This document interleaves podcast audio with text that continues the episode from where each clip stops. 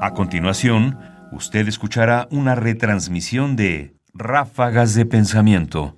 Selecciones de Ernesto Prianizaizó e Ignacio Bazán Estrada para Radio UNAM. Ráfagas apocalípticas.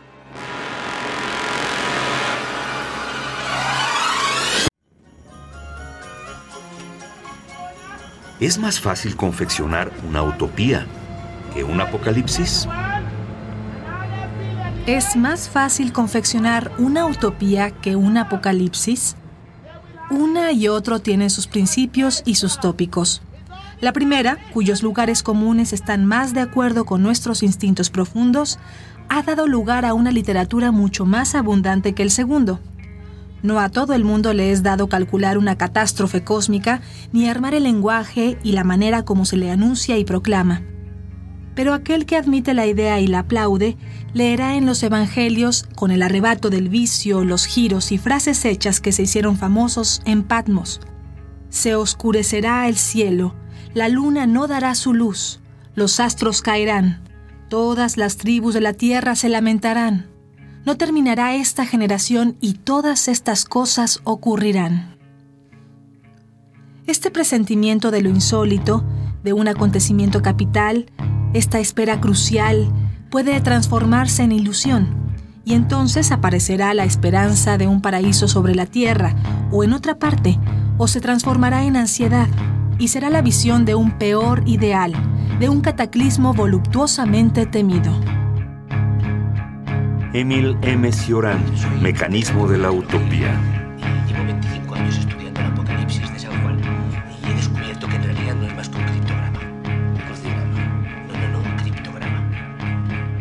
Parece que el acierto de Cioran en este texto es poner en un mismo plano la apocalipsis y la utopía que a simple vista en realidad parecerían dos cosas radicalmente distintas, y sin embargo nos muestra que son casi como las dos caras de una misma moneda.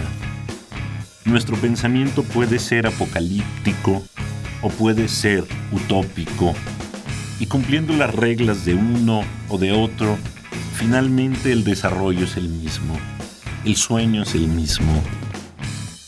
Se trata del pensamiento de algo capital, de un hecho transformador, de algo que puede terminar con la forma en que conocemos la existencia, solo que uno para instaurar el paraíso y otro simplemente para terminar con el tiempo. En el fondo parecería que el mecanismo es el mismo y que el apocalipsis lleva a la utopía y la utopía a su vez al apocalipsis. Parte de una misma dialéctica del pensamiento, parte de una dialéctica de la religión, que espera justamente de un lado y de otro lo mismo el renacimiento que la destrucción. ¡Ondar